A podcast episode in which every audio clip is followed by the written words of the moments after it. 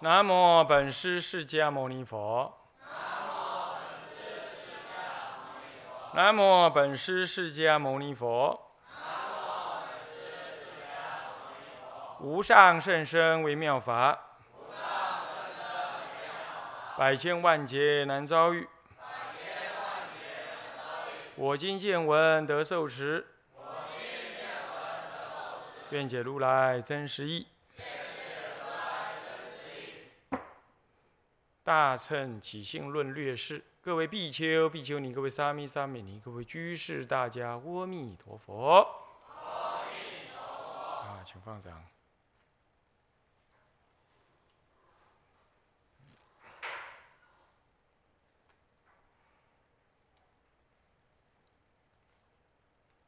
啊，我们嗯上一堂课呢，呃，跟大家略提的这个呃玄谈，啊玄谈的这个五部呃的十部分十个内容，啊，我们稍微提到了哈与唯识学的这个主要的这个差异哈，为什么要谈它？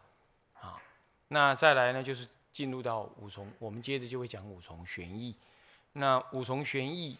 哦，我说过了，就是天台中解经的时候，在最核心的这个呃这深奥之意啊，或者潜藏在经文当中的佛法深意的怎么样子的的五个面相呢，把它给一一的呢这个是显露出来，让嗯你对这部经或论呢有一个基础的或者全面性的理解。这个是针对义理部分的，那跟我们的所谓玄谈，这个是不相违背，但也在被摄受在这个更广义的这个玄谈当中的一部分。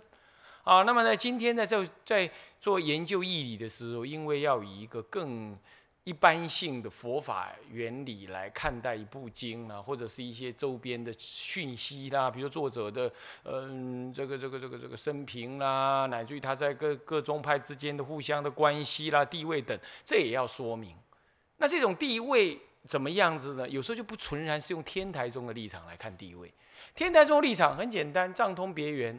好，那么呢，呃，这四教教义如何深浅？那么再来呢？以说说法的时间来说，那么就五十说法。那么呢，以他教义的形式来说，啊，那么呢，啊，顿渐秘密不定等，像这样子的一个嗯立场的说明，这是就天台中单一的立场来看。那他不管别的宗派如何，可是现在因为我们讲经的对象不只不再只是学天台的人，那让更多的人去理解。而且对其他人来讲，可能他对天台并没有什么概念。我们需要一个更一般性的呃立场来看待这一部经一部论的所占的位置。像这些都是放在都不能够放在五重玄义啦。五重玄义是专指天台中，那我们就把它放在玄论当中啊，玄谈当中是这个原因哦。时代的不同呢，那么有时候善巧方便稍有不同，需求也不同哦。那么接着就是判科，呃，这个这个科判大纲啊，我我今天也，呃，上一堂课也跟大家提了哦，呃，科判事实上就是一种把经文的每一句每一段落，它对整部经文当中的用意是什么呢？一种纲举目张式的一种标示。那么，并且把它的前后时间关系、义理的逻辑关系呢，做这种树枝图的啊，这样子的分判下来，这是一种很科学而且很严谨的一种判经的这种判别的方法，判别的方法。那一般来讲呢，经由这样子的判别之后啊，其实一部经义理的清不清晰、逻辑关系的严不严密呢，哎，就显露出来了。哎，你看有人讲话，我乱无次第啊，这儿一句那一句，那前句斗不了后句，那么前面讲一讲，后面不知道讲到哪里去，那这也斗不拢。这种情况就是因为它少于逻辑啊。当它少于逻辑的时候，有时候我们呢啊，就这样听听就算了。可是如果你经由科判把他的话全部转成文字，然后用科判来判，你就会发现很乱，没有逻辑性，没有前后性，判不下去。你知道条列条列，呃，他说了这样话，然后等一下又说了那样话。关于他为什么先说这样话，后来又说这样子的话，哎，没有关系，你就完全看出来了，完全看出，那这就是所，啊，这就是所谓的什么了？这就是所谓的呃科判呢，呃的的的效果。所以大概呢，经得起这样这样判科的，这样去判科，判出来就叫科判啊，去判那个科，科就是科目条目啊。要要去完成这经得起你这样子，大概天底下大概第一就是佛经，第二就是大祖师菩萨的论，大概能这样。所以人家说天下好话佛说尽了，就这个意思。这样了解吗？好，那嗯，不过这不尽然，这不尽然就比较比较卖座。我必须告诉你啊，而我自己的经验就这样。我记得我也呃。我记得啊，那个什么呢？嗯，我在住山的那段时间呢，还有我在南普陀的那个嗯，早先早先呃，第一学期、第一学年、第二学年吧，比较好像感觉比较有空的这个状态。然后呢，呃，有人请我演讲，啊，请我去演讲，哪怕包括那个嗯。大学啊，佛学社啦什么的。OK，那我在想啊，我应该哈，这个先做科判判科，纲举目张哈写在那。今天呢，我要说的是什么呢？先有前言啊，后面呢还要劝说流通，中间呢 主要义理伸缩啊，这样这样甲乙丙丁这样。好啦，准备了也。好一段时间了，哎，写写写写写，还传真给他们打字啊，每人一张啊，怎么样？然后等到我站上去的时候，我就会发现，哇，情况非常糟，因为每个人手里都拿一张那个，然后呢，也拿一张笔，如临大敌的坐在那里呢，然后一副那种，一副那种，来吧，放放马过来吧，我打算大写特写一番。然后你看到他们这么样子，那你也要啊来，我们现在看下一点啊。那么啊来，我们现在看第二点，来接啊第三点，还记得吧？我刚刚有说第一点怎么样吧？啊，那现在我们看第四点，你就会你就会受限在那件事情。然后下面那些人呢啊，听得这样的头昏脑胀啦，恍恍惚惚啊，你完全没办法变动，因为你已经被锁死在那里了。啊，你自己写的科幻，你自己写的大纲不就在那吗？你不能不讲完，对不对？啊，你明明觉得在某一段你应该该发挥的，不行，为什么？因为后面还好多，那预计要讲的还好多。然后呢，下面人啊啊，听了这样，嘴巴开开的，等你讲完，我好关门 那种感觉。然后你得要怎么样啊？非得要噔噔噔噔，还有还有，接下来哈，还有五分钟，来，我们赶一下啊。下下面的四点我念一下啊，你会觉得非常的死板。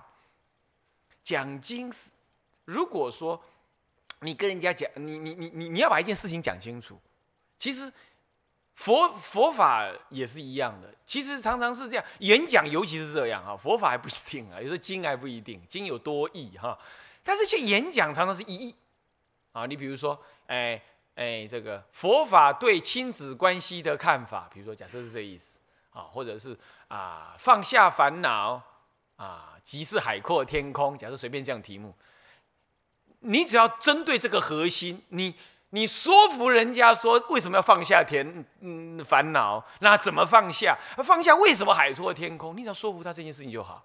那刚开始你为了要说服这件事情，你要引起他注意，你可以拿一些例子或者一些想法或者一些感觉或者一些经验或者一些 news 然后讲给他听。然后哦对哦，不放下会很惨。然后告诉他放下有多好。然后再讲一点经验之谈，大概就 OK 了。你就是这个体核心嘛，所以你不能被他锁死，你懂吗？首先，为什么我们要放下？放下的意思是什么？然后如果不放下会怎么样？谁跟你听那些啊？对不对？他不需要这些逻辑的想法，他完全不需要。他只要，你说服我吧，我为什么要放下？然后呢，放下多爽，这样就好了，是不是？这个时候你一定要横说竖说，针对那个核心。如果听听大家想睡觉，你可以讲个故事啊啊！如果大家觉得这个地方够了，你可以再加强一下啊。或者你讲到一半，你突然间又想到什么，你可以继续加强啊。这些完全是不需要科判的，你懂吗？现场反应，对不对？所以说，我们讲科判，大概只有对佛的文章、佛的那种一讲下来就这么完美。啊，然后或者最近的祖师深思熟虑，大菩萨深思熟虑，组织严密，而且是文章嘛，你才能这样。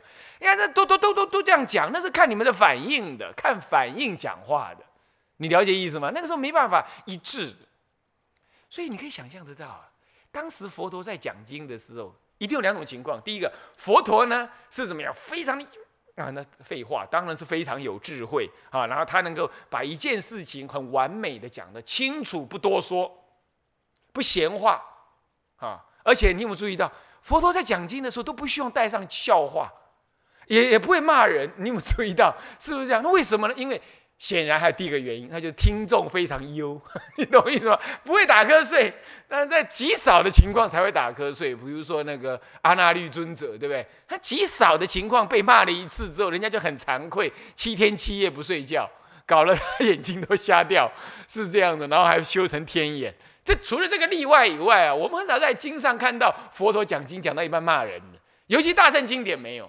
那大圣经典也很少讲到，呃，比如说突然间跑出一个时事故事出来也也没有，一定是听众很优，是不是啊？所以一方面讲的人很优，很棒哦，那是佛嘛。那再来就听众很精确。你看那个《法华经》上说到说，哦，那佛陀在他方世界开演《法华经》，一讲讲两节，讲了一节，那人家听众说如实请，好像才吃一顿饭而已。我现在是，我们现在是这样讲了三分钟，如听众如坐针谈，呃，那那这差多远了？所以我想啊，科判这件事情，呃，是对，很精确的，逻辑性很强的，内容严密的这样子的文句呢，建立科判呢是容易的。好，那对于一般性的演讲内涵呢，你预先建立科判不容易。所以后来我都发现了，那怎么办？大纲就好，几个主题就好。那更后来更扯，到更后来的话是只写两三两三句，而且一句都是什么？可能只有五个字、六个字这样，两三句而已就写在那。啊，不过有时候更扯的是怎样？更扯的是我都已经坐上去了，然后我才问了旁边说：“今天讲的题目是什么？” 我才问旁边哦，对对，有印象有印象，我都忘了题目是什么。那像这种情况，那为什么？你说啊，那不又太大胆？那不是，那是因为说，因为说呢，刚开始跟人家敲定这个题目的时候，我就有想法。那基于这个想法，我坐上去我就能讲。我只要看人，看人，你懂我意思吗？看人的反应。那不能像各位这样，像各位这样这样。扑克脸没反应，没有反应，这样你讲好，你讲坏，我都没反应。这样讲的人最怕就这样，你懂我意思吧？但是换过来说，但佛好像特别这样，佛好像讲经那些弟子们都在入定当中，那这个就佛实在是不可思议啊！我我们就完全凡夫是完全没办法啊。好，开玩笑啦，就是说这是我的一些经验，所以说。科判呢？早先我学做科判，我是没人教了，我是因为看祖师的那个、那、那个、那个、那个、那个、那个、那个、那个、那个、那个解释嘛。那我曾经在呃读大学的时候，我到那个莲因寺嘛，他莲因寺就有人也去参加某一些。其他佛学或其他道场，那其他道场大概有那些居士或者是出家人啊，就跟他们讲啊，做科判啦什么什么的。然后我就看那同学哦，哦，在那里抄科判呢，哦，我抄的很高兴呢，在莲因寺哦，哦，抄的很高兴。那每次下课我就看他坐在那里抄，你知道？哎呦，你你知道在莲因寺听课很不容易的，对吧？正经八百问，正经伪作这样。啊，一下课啊，咚咚咚咚，哎，一看，哎，这个老兄这么用功啊，一次两次就算了，三四四次我就觉得很好奇，我跑去看。哎，你老兄在干嘛？嗯，抄科判呢。哦，我我印象还很深刻，他在抄《楞严经》的科判，已经抄了两本笔记本了，还没抄完。你知道一科是一行，你知道吧？他已经抄完两本笔记本了，还没抄完呢。我在想，哎呀，阿弥陀佛，十卷的《楞严经》，光科判要抄三本，三本笔记本，而且是一本一一一科一行而已哦。你看他抄三本，我说哦，那还得了？那怎么看呢？但是也因为这样，我很好奇哦，我就是我就开始去看那个，呃，这个《阿弥陀经要解》的那个那个欧祖的科判科，诶，我就看哦，那科判原来是这个意思。那我也有点觉得，那同学这样老抄，你把它抄完，你前面也忘了。科判是应该要应该要学的，但怎么学法呢？是要这样，是整个经文你要放空，你不，你先可以去了解别人大概怎么认知这部经或这部论，大概了解一下，然后你开始看科判，你开始看要想做科判的时候，你呢要边看边写一点感觉，写一点想法，写写一段儿，然后写一点。那你如果觉得这一段跟那一段明显的另外有说，你就做个记号。你就做个记，只是做记号，你不要加 A、B、C，也不要加一丙丁，都不要，你就做个记号，一横或者一个 N 这样的哈，你或者一个圈的随你做啊，这样做啊。但是你要分，你要分大记号、小记号。这段是大段，你有直觉那是大段，你就先做一个。但是你要保证这个当然擦得掉，你要擦得掉才好。所以后来现在方便了，我们就先列印，列印在在纸上，我给你乱写一通，不对了再改。然后你反正你就先做断。断断不是断句，断句死死人了。你不要断句，你要断断。你这一大段你把它断起来，下一大段你觉得是一段，你再断，你再断。那断来断去，你不晓得上一段跟下一段的关系是什么，你是不知道。没关系，第二次再看，那再感觉；第三次再看，再感觉。最后丢在那里用想的，或者一一大段当中的几段呢是什么什么关系的，你就那样想。看了几遍之后，你这样想。要想，你懂吗？想，然后慢慢你就分析出来。哦，那很累啊，是这样的。好像科判是这样。我告诉诸位，这样什么意思？让你们知道是什么产生的啊？产生科判的，产生科判是什么用意呀？不然我以前讲经以来，通通用科判呢。我连爱道经我都判科啊，我都我都下科判啊。那那那科判怎么来的？我拿抄来的，必没有了，没有没有得好抄了。好，而且抄我也觉得怪怪。你比如说《大圣起信论》，我我个人有一些学人有一些看法，所有所有以前的科判我都能不用，为什么呢？因为我老觉得天台大师的判法很有意思。天台大师判判《法华经》的那个判法，他把后面的五品通通判为流通分，从来没有人这样判《法华经》的。可是我我就老受这个影响，所以我也我会把这个影响放到《大圣起信论》的。科判这里来，科判这里来。一般来讲，《大圣起信论》几乎天都通通把它判成怎么样？前面四句，呃，应该不是四句了，应该说前面的八句，后面的四句。前面八句叫序分，后面四句叫流通分。中间人家大师，嗯嗯，马明祖师，呃，分成五五分，那当然就正中分。这是很明显的这样分。哎，不过我我想，我自己体会智者大师的用意，我就不会这样分。像像这种看法，就明显的受到天台的影响，我就不我就不是这样分。我不会拘泥于这文字的形式来按照它分。我我我会比较印象用心的是，它那个内真正内容在在造成什么效果来判。所以我很明显的，我我判。中间这五分钟的第一分因缘分，我是说，我就会把它判成什么？这这叫做这一呃这个这个因缘序，因缘序叫做发起序，也有叫因缘序，叫做发起序。我就明显会把它看成这样。后面的劝修利益，这明显的嘛，他叫你劝修利益嘛，是不是这样？哎，我问你哈，一部论写下来，他真正的目的是什么？我问你，真正目的是什么？写下密码？什么？没有，你说说看。现在可以说，你说是什么？让你修嘛，对不对？是不是这样？让你修嘛，不然要干什么？他写下来不是要得学术论文用的，搞爽的，不是这样子啊。他就是要你去修嘛，对不对？修，让你去修，听清楚，让你去修，这就叫流通嘛。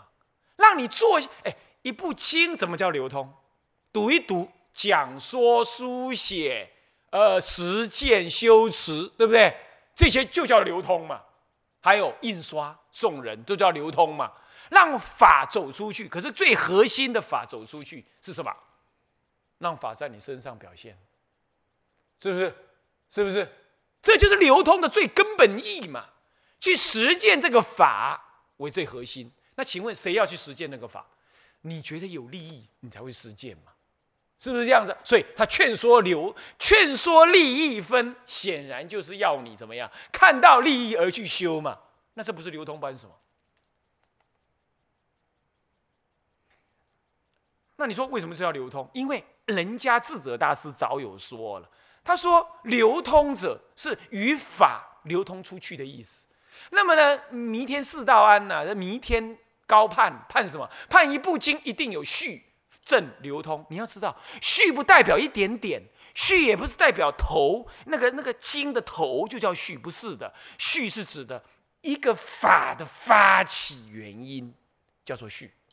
一个法升起，让你养性的可能性，让你愿意去听闻它的那样子的一个动动力、动动机，或者是说的人之所以要说他的用意，这就叫序，有发起之能，有导引信心之功，这就叫序。那那么什么叫正？正正就是身体叫正。是一切的核心，也就是我正要讲的内涵是什么？那么什么叫流通？流通就是像脚，能够帮我的整个身体走出去，这叫就叫流通。所以能够让法弘扬出去的这样子的法门内涵，通通叫流通。所以智者大师很很特别的，他说普门品就是流通分，就是流通分。你看看普门品，谁敢判它是流通分？但是因为。你你知道普门四现，这是什么？自然在讲中道实相，讲你的成佛佛的本具功德。那普门品不就是在讲功德的大用吗？是不是这样？那你看到功德大用，你不就升起了我当如是恢复我的什么？恢复我呃见到我本具的什么中道实相的佛性吗？那你升起这种号要，那不是让法要去实践的意思吗？所以当然是流通分。体会了吗？体会了吗？哎，这天台在判三分呢，很特别，很特别的判法。那么我也把它用到这里来。其实我大概这一辈子以后，如果再讲，如以后讲经，通通是用这种观念的，它影响我就很深。所以不会只是一个一个小小的文具，我会把它当做续分。啊，是这样。当然，我也不是为了呃跟人家不一样而不一样，而就是真的有这种感觉呀。啊，OK，好。这叫可判啊！好了，那么我们已经弄清楚这儿，这是上一堂课的补充喽啊。接着我们就把呃这个字作者呢，我们也大概介绍完毕了。不过还有几段文字要注意的，那就是，嗯，这个这个这个嗯，马明菩萨呢，他的著作啊，马明菩萨自己下去呃。表演歌剧哈，这些我们已经知道了啊。那你说，哎，这样会不会会不会犯戒？人家他表演是表演嘛，他这种大德，他为了时机因缘的需要，而不是为了名跟利，也不是为了呃染污之心，这当然不能够以一般声闻的戒律来看。好，那你说，那我们是不是也可以去唱放拜给人家听啊？去表演一下？嗯，我看就不是太适合，因为你。你这种时代的出家人跟那个时代大修行人是不能同日而语，所以我看还是不要东施效颦。虽然表面看起来好像一样，但是你给人家看到是染污，然后人家马明菩萨给人家看到是大事，人家称他为大事。那你现在你在干那种事，人家嗯嗯你会给你会给人家感觉那不是大事，那是染污之事啊，那那是迷惑之事。呃，那是和尚不念经搞表演，人家会看成这样，有时在末法了，也不适合再这样干，你会做坏榜样哦。OK，但是呢，我们特别要注意的就是，这里头有一些看法啊，就是说，嗯，马明菩萨他在传记当中被许。被记载着说，他曾经跟五百罗汉、五百菩萨一同在济宾国，也就克什米尔参加过那个结集的工作。哎，他结集什么呢？哎，论上很有意思哦，说他结集的是《大毗婆沙论》。注意啊，《大毗婆沙论》跟它存在的年代是合的，也就是佛灭后六百年左右哈。做《毗婆沙论》是对的，问题是《大毗婆沙论》在今天的教判来说，大概大乘中国大乘佛法，通通判他是声闻乘，通通判他声闻乘。哦，这第一。第二，就以他所流传下来的佛所行赞这样子文字跟经论来看，好的的论来看，你都会发现，你都会发现说，他跟声闻佛法很有很有特别的因缘。他讲的非常的多，他讲大乘佛法地方呢，嗯，并不特别的广泛。并不特别的广泛，也不并不显得特别的深刻。可是呢，我们知道大乘起信论的这种思想呢，如果说以学术的或者说以人类的经验发展来看，哎，就有人会怀疑说，嗯，怪了，在那种时代根本看不到这种思想，那怎么会怎么会出现了？哦，，Well，像大圣起信论这样，因为连龙树都还没出啊。都还没有出，就是所以绝对的空性见这种，这种都还没有还没有出现呢，那怎么能这样呢？这也就造成，就是从菩萨的传记当中，这些人也不算是恶心呢，搞学术的人也不是恶，不一定就是恶心。他说看到这传记就这样嘛，啊，他的真正可以考据说是在传记上对应起来的这位马明菩萨所写的论，好像好像就没有表现出这种思想啊。哎，怎么突然间大圣启动会有这种思想？不过话说回来，在我们大圣经典里，在我们的大藏经里头，有相当多，包括密教的，都有所谓的宿名为马明菩萨。这就不得不让人怀疑啊，到底咱们，包括鸠摩罗什大师在世，他自己所翻的马明菩萨这个传记里头所说的这个马明啊，到底是哪一个马明菩萨？